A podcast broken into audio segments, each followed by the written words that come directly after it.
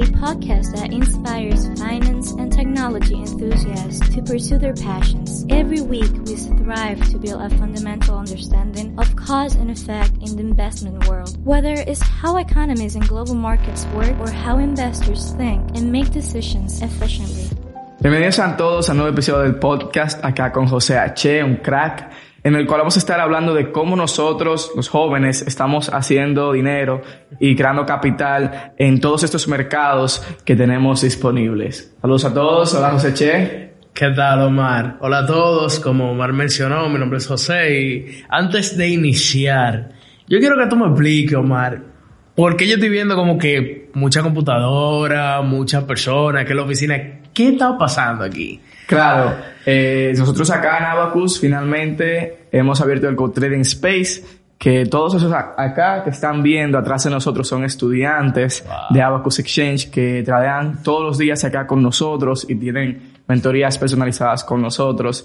Ella es parte de nuestro programa de Abacus Co-Trading Space. Bárbaro, qué duro, qué duro. Sí, la realidad es que los estudiantes están súper felices y es una oportunidad de tú como estudiante que quieres aprender sobre la bolsa de valores y de cripto y de todos esos mercados que estamos tratando acá en Abacus, de poder desarrollarte y acortar esa curva de aprendizaje. 100%. Así que realmente es algo otro nivel.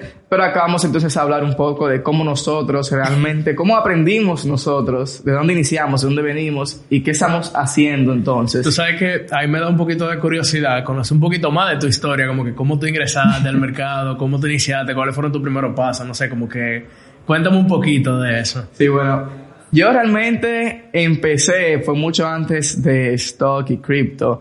Eh, yo vengo en cripto desde el 2016 y yo entré a cripto fue, digamos, digamos que fue una casualidad. Y es porque yo a los 13 años eh, compraba y vendía artículos ya, decíamos, digamos que hacía trading, de artículos de juegos virtuales. Ok. Bien, esos juegos tú lo podías intercambiar, artículos por dinero, Ok. para la gente que ya quería sacar su dinero. Entonces yo lo que hacía era, yo tenía 13 años, yo no era mayor de edad, para nada, y yo utilizaba una cuenta, tenía la cuenta de mi hermana de la compañía PayPal, Ok. para enviar pagos. Y yo lo que hacía era que compraba un artículo, digamos, a 50 centavos y lo vendía a 60. Bárbaro. Entonces yo hacía eso, iba aumentando la cantidad, ya empecé con 50 dólares. Y recuerdo que yo ver una cantidad, digamos, 400 dólares al mes para mí era bastante con Sí, 13 años. 100%. A esa edad. Sí, pero llegó un momento que la cuenta de PayPal te pide más información y yo tenía eh, la cuenta de mi hermana y como sea, eh, no me dejaron seguir utilizando la plataforma de PayPal. ¿Qué pasó?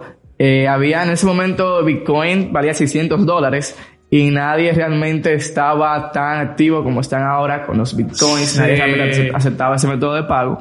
Y bueno, yo tuve que forzarme a pasarme a, a, los, a los bitcoins, a las cripto, Ethereum, 50, 100 dólares. Y ahí me, me pasé a ese mercado de las cripto y cuando tuve que empezar a pagar a personas por ahí, ya empecé a descubrir realmente qué era ese mercado. Sí. Me hice también moderador en foros muy grandes, ayudaba a muchas personas porque yo realmente me tuve que tomar el tiempo para saber con qué era que yo estaba pagando. 100%. Ese fue mi inicio al mundo, digamos, de los mercados eh, volátiles, que son, por ejemplo, 100%, cripto y stock market. 100%, 100%. Wow, que está súper interesante realmente cómo tú pasas de, no sé, jugar, o sea, cualquier tipo de juego para luego irte al mundo de las inversiones, cómo se conecta ese mundo que realmente no se le ve como tanta conexión así como tal. 100%. Y yo siempre, siempre tuve la curiosidad de estar en el stock market y yo realmente, y vez estando en cripto, yo realmente no me estaba dando cuenta que yo estaba en un mercado ya parecido. Ya luego de ahí yo eh, incursioné en lo que era el stock market mediante Abacus y aprendí todo lo que tiene que aprender y ya formaba Ok. parte de los, de los dos mercados. Ok. Ya eso de comprar y vender eh, monedas de juegos digitales ya se lo había dejado porque ya habían conocido un negocio mucho, mucho más rentable. 100%. ¿Y tú, claro. José? ¿Cómo, ¿Cómo fue que tú empezaste? Bueno, mi historia es un poquito más corta, pero eh, yo básicamente, antes de finalizar el colegio, yo jugaba pelota y yo tuve un proceso buscando firma y eso, no se dio. Luego estuve buscando una beca para irme a Estados Unidos. Eh, el diciembre, eso fue en, septiembre de 2020, eh, yo sufrí eh, una lesión en el, o sea, en el tendón del bíceps Y duré un mes detrás de eso. Cuando logré sanarme, a la semana que me sané, me lesioné del el banquito rotador. O sea, como que fueron dos lesiones una tras de la otra. Yo duré como dos meses y pico, tres meses detrás de eso. Y ya cuando estaba logrando recuperarme, eh, que ya podía tirar y eso, ahí me entró la pandemia. Y yo dije como que, wow. Ah, eso fue en el 2019, entrando en 2020. Exacto, ya para febrero, marzo, ya yo estaba como que empezaba a tirar y eso. Y ya ahí en marzo, inicio de marzo, entró la pandemia, todo cerró. Y yo dije como que, wow, eh, no estoy seguro si yo quiero seguir tirando esta aventura. Y nada, vamos a entrar a la universidad. Y ahí mismo yo estaba terminando el colegio, vamos a entrar a la universidad acá. Y ahí fue que yo conocí Abacus.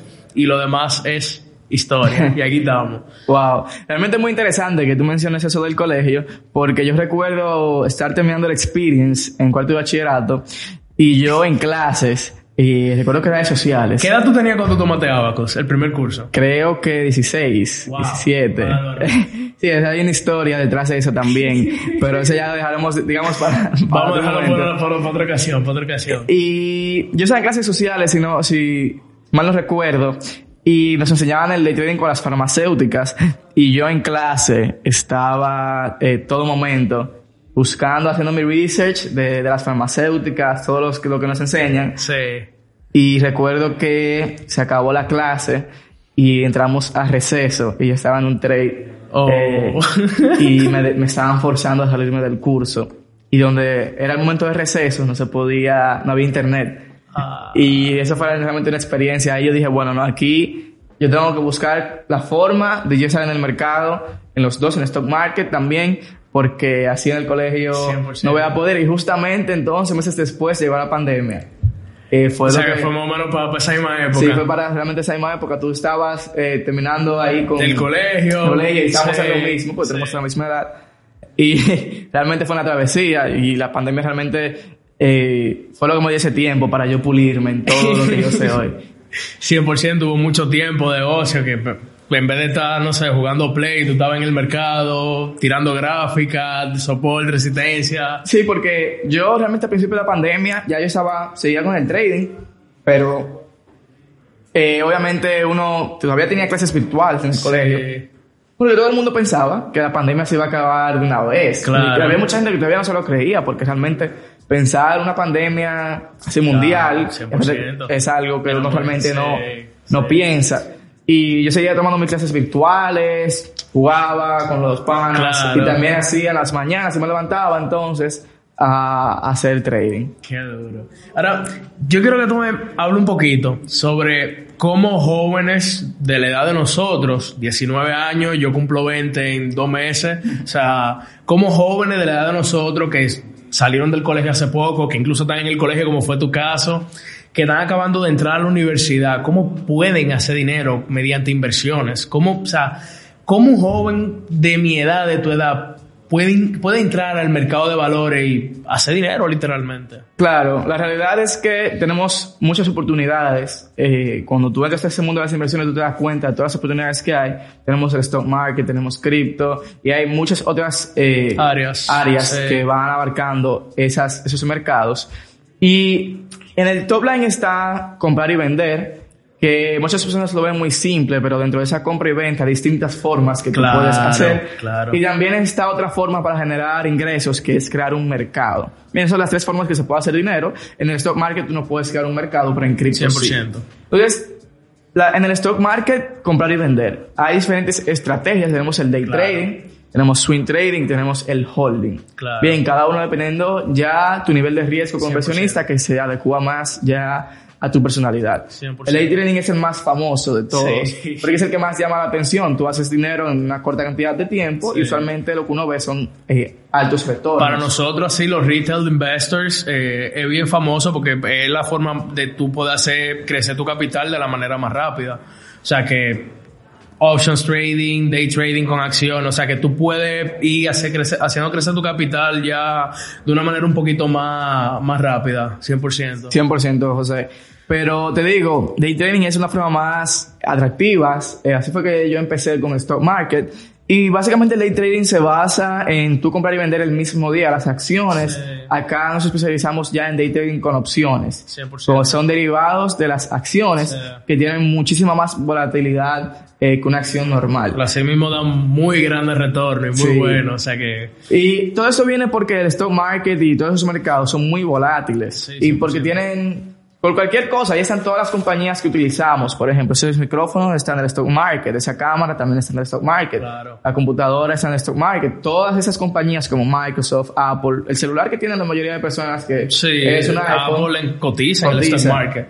Entonces uno se aprovecha de esas compañías con muy, muy buenas finanzas Claro. y cuando tienen buenos catalizadores o lo que sea, incluso en un día normal, ellas tienen grandes movimientos, digamos un movimiento de un 5%, algunas haciendo movimiento de un 100%.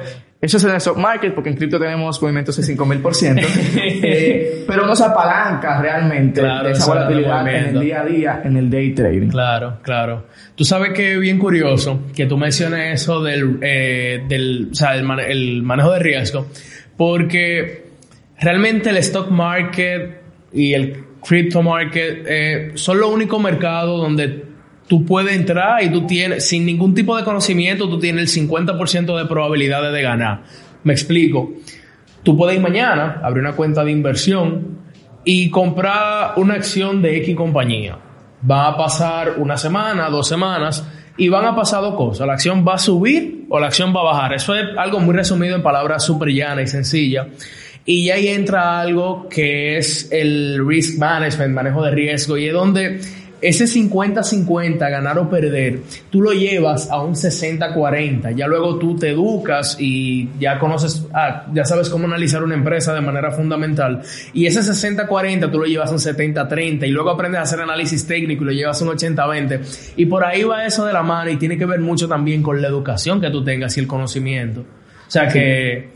100% cuando tú estás en el mercado como una persona normal, eh, digamos sin educación, eh, así tan formal, eh, tú o ganas o pierdes. Claro.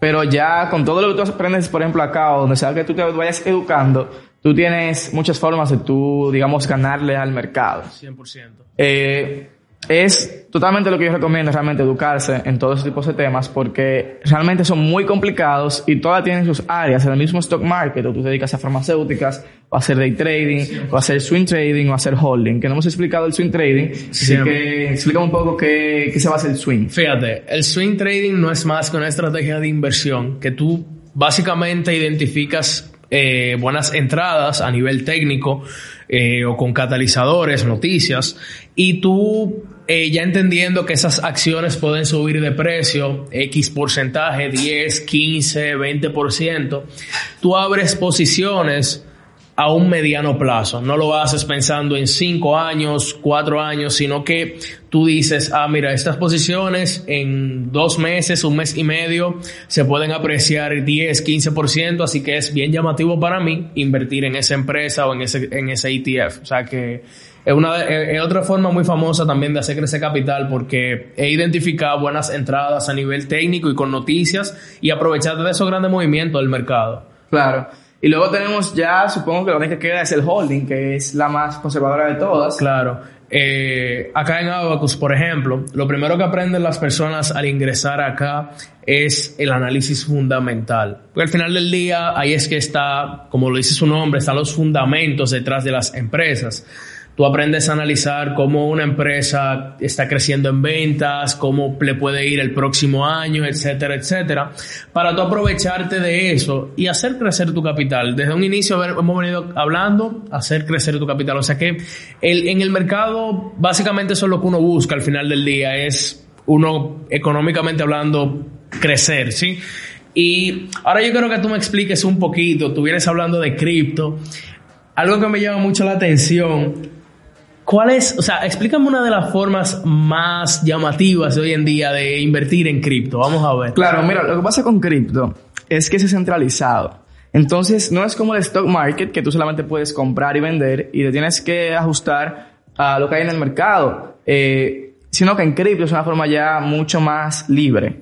Bien, tú puedes hacer tu propia moneda, tú puedes y de tu propia moneda hacer un proyecto. Y en ese proyecto tú puedes poner a que las personas ganen intereses, eh, voten también, sean parte de un DAO y pasan muchas cosas, se crea un NFT, muchas áreas que hay en el, en el mercado de Eso está súper curioso, eso puede ser un podcast también. Sí, se puede hacer un podcast solamente de cripto, pero una de las formas, digamos, más conservadoras, con eh, menos riesgo y, digamos, buen beneficio a comparación de cualquier banco o de, o de lo que sea, es eh, generar intereses. Bien, eso se llama yield farming. Eh, pero hay diferentes formas. Eh, tú lo puedes hacer con formas que tengan mucho riesgo, eh, dependiendo de la moneda, digamos, eh, hacer staking en, en PancakeSwap. O tal vez una de las formas que yo más recomiendo para las personas más conservadoras, que es generar intereses en tus dólares. En cripto es eh, muy sencillo tú poder generar, digamos, un 20, 30 o 40% de intereses anuales Ok. en dólares. Es decir, cuando te mencioné hacer staking en PancakeSwap de la moneda de ellos, es una moneda de su protocolo Ok. que el precio fluctúa, puede subir o bajar. Actualmente se encuentra como en 7 dólares, eh, pero puede así, como puede llegar a estar 7, puede llegar a 1 puede llegar a 20. Claro. Y ese interés que estás ganando, que es alrededor de un 50, 70%, depende de, va variando. Eso es anual. Eso es anual. Wow, qué bien. Eh, puede cambiar porque el precio de la moneda varía y ellos, ellos te pagan en la moneda. Entonces, yo lo que recomiendo de manera más conservadora en cripto es entonces eh, tú generar intereses en tus dólares. Acá, eh, digamos, cualquier institución financiera no te da ni un 10% en, en dólares y en cripto realmente hay muchas, muchas oportunidades eh, que puedes hacer sin, con ingresos pasivos. También está la compra y venta, se puede hacer también swing trading, day trading. Y también es una de las formas que a mí más me llama la atención, que es poder participar en ICOs, bien, que es un Initial Coin Offering, que básicamente es participar y poder comprarte una moneda antes que esté eh, listada en el mercado de las criptomonedas. O sea que ahí se pueden obtener buenos retornos comprándola. Vendría siendo como invertir desde banca privada en lo que va a ser una empresa que va a lanzar su IPO. O sea que Completamente. tú estás desde antes de la empresa salir al mercado y tú aprovechas eh, eh, eso, esos grandes movimientos a la hora de salir para tú hacer crecer tu capital. Y ahora yo quiero que tú me expliques un poquito, Mar. Venimos hablando desde el inicio, eh, qué pueden hacer personas ya de nuestra edad para eh, adentrarse a las, a las finanzas, al mundo de las inversiones. Ya dijimos las diferentes maneras. Ahora yo quiero que tú me hables un poquito de cómo esas personas que ya están interesadas en adentrarse a este gran mundo, o sea, que tú me expliques un poquito cómo lo pueden hacer ahora. Claro. Eh, en cripto, eso es lo que te voy a mencionar, cualquier persona puede empezar en cripto. No hay restricción de edad, no hay nada. Realmente en cripto tú te creas una cuenta, digamos, en Binance o en cualquier exchange. Eh, también hay exchanges que no necesitan de tu información. Y tú simplemente compras una criptomoneda con tus dólares, con tus pesos, y ya tú te inicias en ese mundo. Tienes, empiezas a hacer tu research. Obviamente hay que saber qué estás buscando. Claro que sí. Tienes que educarte.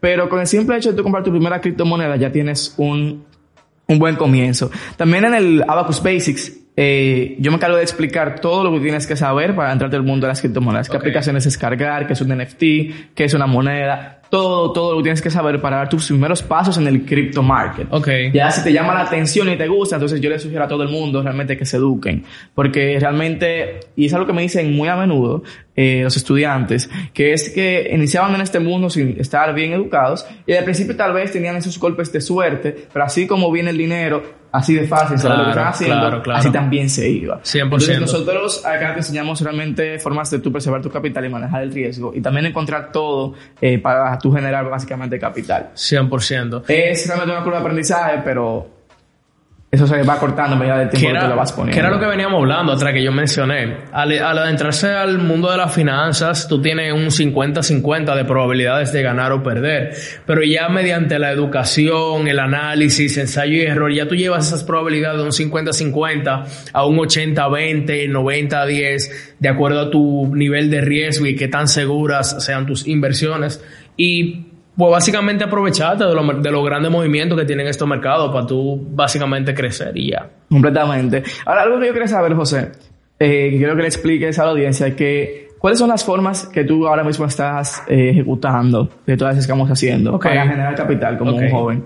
Fíjate, eh, de manera personal eh, tengo varios meses identificando momen- buenos momentos de entrada en el mercado. Dígase, momentos en los que el mercado cae, hablando ya en palabras llanas, para que personas que todavía no, no, no se han adentrado a este mundo nos puedan entender, en momentos en los que el mercado cae, eh, me gusta aprovechar entradas a descuento con esas acciones ya un poquito más baratas. Por ejemplo, ahora mismo estamos en un dip eh, un poquito, eh, llegamos a una zona de corrección incluso.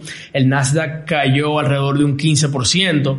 Wow. Y yo identifico una entrada, por ejemplo, en un soporte de mayo de 2021, una zona de, de demanda y yo, yo inicié a abrir posiciones un poquito por encima y cuando llegó a esa zona de demanda también volví a abrir posiciones.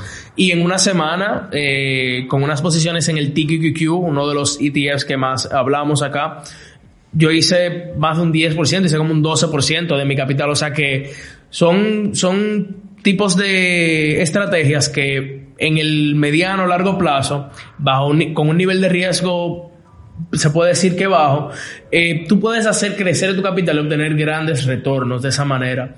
Pero eh, ya yo hablando en el mundo de las acciones, el mercado accionario, también me gustaría que tú a esos jóvenes que quizás les interesa más el mundo de cripto, ¿cómo tú, le, qué, tipo de estrategias tú utilizas? Claro, mira, en cripto, como te dije, hay muchas formas de hacer dinero lo que más la ayuda es que jóvenes como yo pueden empezar. Te digo, yo empecé, compré mis primeros bitcoins cuando estaba a 300 con 13 años. A 300. A 600 con 13 años. ¿Cuánto llegó Bitcoin? El, el año pasó su all time high. Su all time high fueron 69 mil dólares. O sea, que tú pudiste comprar una moneda en 600 dólares y llegar a, 30, a 69 mil, me dijiste. Sí. Y, y, venderla y ya a 68 mil y, pico dólares. Sí, básicamente. Wow, qué crees. Pero es, realmente el mercado cripto es, es fascinante y a veces está desarrollando. Yo considero que le falta muchísimo más, realmente. Pero te digo, se puede hacer compra y ventas. Eso todo que se puede hacer en el stock market, se puede hacer en el crypto market. Claro. Y en el crypto market, como te dije, puedes comprar ICOs una vez que no han salido. Y es el punto más interesante. Y también aprovecharte las oportunidades de DeFi. Puedes también comprar y vender NFTs todo esto lleva un research específico que, claro, que, tienes que hacer, pero realmente cuando tú lo sabes hacer, tú sabes ya muy fácilmente, existen más de 20.000 monedas, y muchas que todavía no están listadas en los, por ejemplo, en CoinMarketCap, que es muy fácil, eh, digamos, ya luego de que tú sabes cómo hacerlo. Claro. Tú la ves por encima y ves las pautas, y ese es el research y ya tú sabes si tienes que seguir indagando en esa moneda o no. Claro, 100%. Usualmente monedas que tú la descubres temprano fácilmente te, te suben un 1000% en unos meses.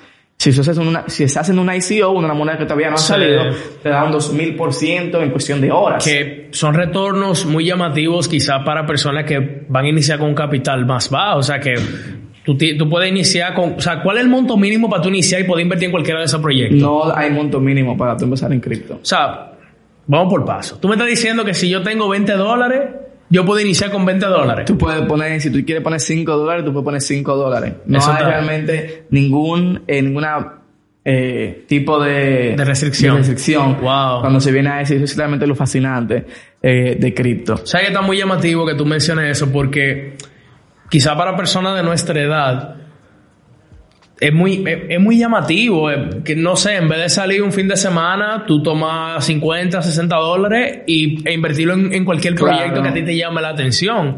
Y tú básicamente ver cómo ese capital poco a poco va creciendo. O sea que. Claro, que eso fue básicamente lo que yo hice cuando tenía 13 años. Yo estaba de viaje eh, Estados Unidos y me dieron un capital y como te dije, empecé con 50 dólares. Yo en lugar de ese capital comprar el ropa, lo que sea, yo compré una gift card de 50 dólares Steam y compré esos artículos. Digamos que eso, en ese momento, eh, yo no sabía bien, bien lo que era Crypto y Stock Market, pero yo hubiera hecho lo mismo en este momento con Stock Market. Sí, pero tú hacías, eh, tú, hacías, tú hacías trading con, con otros instrumentos. Sí. Entonces, esos 50 dólares, yo en lugar de usarlo para lo que sea o para incluso comprar un juego la plataforma de Steam, que es una plataforma de juegos, pero que también puedes interactuar y vender artículos. Claro. Yo lo que hice fue eh, comprar 50 dólares del artículo y empezar a venderlos y empezar a crecer ese Y tú lo comprabas 50, 60 centavos y lo vendías, ponte tú a 70, 80. Básicamente dependía mucho del artículo, pero usualmente rondaban entre esos precios. O sea, que también para todo el mundo. Estamos hablando, estamos hablando de 20, 25%, un joven de 13 años, 14 años que... Sí, básicamente no hacía... Eh, la cantidad en, en, porcentaje era bastante alta y obviamente tiene que ver con cuánto capital tú le pongas. Claro, claro, claro. Eh, pero básicamente sí, yo realmente creo que para todos los jóvenes que quieran iniciar en un mercado eh, y tienen, digamos, bajo capital, yo recomiendo siempre empezar por cripto. Eh, y luego diversificar también en el stock market. Siempre, siempre, siempre que formamos parte de los dos mercados. Claro. Porque eso también te ayuda a disminuir el riesgo y a diversificar. 100%. Siempre. Yo tengo mis inversiones también en el stock market. Obviamente mi mayor capital está en cripto, ya que hago distintos tipos de inversiones ahí, pero también tengo mis stocks. Obviamente que empresas como Apple, ese tipo de empresas que van a crecer a largo plazo. Claro, eso no se puede claro. quedar. Eso Entonces, está- antes de terminar este, este podcast, José, eh, yo quiero que tú me digas cuáles son algunas recomendaciones eh, que tú les das a los jóvenes para iniciar en este mundo del stock market. Fíjate, desde mi punto de vista, lo más importante es la educación. Es por donde se debe de iniciar. Tú educarte, conocer qué tú estás haciendo, a qué mundo te estás adentrando, conocer tanto los beneficios como los riesgos y tú entender a la hora de invertir qué tú estás haciendo es súper importante porque así mismo tú sabes y puedes corregir en cualquier momento cualquier error que hagas, puedes, o sea, siempre tienes pendiente cómo puedes mejorar y es súper importante ese tema de la educación porque es lo que más te asegura que tú puedas crecer al ritmo que debes hacerlo con la menor cantidad de, de baches en el camino, ¿tú entiendes? Ahora, eh, algo que me llama mucho la atención eh, de esto que venimos hablando es cómo jóvenes de nuestra edad se pueden adentrar en este mundo. Es súper curioso porque tú me hablas a mí de inversiones y yo pienso en, no sé, señores de ya de un poquito de edad más avanzada con saco, corbata, no sé, tú sabes, como que ese, ese, es el vibe que da el mundo de las inversiones. Pero tú me estás diciendo que jóvenes que incluso están saliendo del colegio, van a entrar a la universidad, pueden adentrarse en un proyecto de cripto, pueden comprar acciones en el mercado bursátil y ven crecer su capital, hacer crecer su Claro. capital. Realmente es muy loco porque eh, a nosotros solamente es esa- ese acceso a esa educación, realmente nosotros saber eso. Yo no sabía nada de eso antes de yo realmente conocer lo que es Abacus. 100%. ni- si yo no hubiera buscado yo por, por mi lado, realmente yo nunca hubiera accedido a ese tipo de información. 100%. Así que yo creo que todo el mundo que está escuchando este podcast, que también que tiene nuestra edad, está ya un paso muy adelante de la mayoría de la población, digamos, de Latinoamérica, porque en Latinoamérica no todo el mundo invierte tampoco. Para mí también invertir, yo era viendo a esas personas en sacos que trabajaban en bancos, Sí. que andaban con guardaespaldas incluso, eh, que cobraban un sueldazo y Sí. invertían, manejaban un fondo de un billón de dólares. Claro, Eso claro. era lo que estaba en mi cabeza Claro. cuando yo pensaba en inversiones, pero realmente no tiene que ser así solamente. 100%. Puede ser un retail trader e invertir. Y yo realmente considero lo mismo, para cripto hay que educarse totalmente en cripto, una recomendación que les voy a dar a todos los que ya digamos que están en ese mundo. Es muy fácil enamorarse digamos de un proyecto que nos lo quieran vender todo, pero la realidad es que hay que saber cómo ver ese proyecto porque también eh, hay eh, como es, igual que como es centralizado, hay muchas opciones, bastantes, Claro. como les decía, hay más de 20 mil monedas y todos los días salen más de 100. Entonces tienes que saber cuál de todas esas opciones vas a ser la que le vas a poner, a poner una locación en tu portafolio. Bien, esa es una de mis recomendaciones personales para el mundo de las criptomonedas. 100%. Eh, yo entiendo que le hemos dado bien, mucha información a esos jóvenes y por encima de eso me gustaría finalizar ya con el conocimiento de que pues básicamente ya alentábamos a esos jóvenes que todavía lo han pensado para dar ese paso a que lo tomen, porque realmente es algo que te va a funcionar para la vida entera. En cinco años, cuando tú consigas un buen empleo, que tengas parte de esos ingresos que tú percibes, eh, ya te queden como ahorro, tú saber cómo invertirlos y dónde hacerlo. No, y que tal vez en cinco años, si tú estás en cripto en el stock market, tú ni siquiera necesites un empleo. Pero ya, ya, tú sabes realmente es un mundo lleno de oportunidades. Lo que hay que saber que sí. es realmente saber aprovecharlas. 100%. Así que nada, José, yo creo que realmente todo el que escuche este podcast tiene la oportunidad de seguir avanzando en su vida personal y también eh, en sus finanzas. Y espero que todo, muchos éxitos a todos los que decidan tomar ese paso. 100%. 100%. Nada, acá nos despedimos y lo esperamos en el próximo podcast.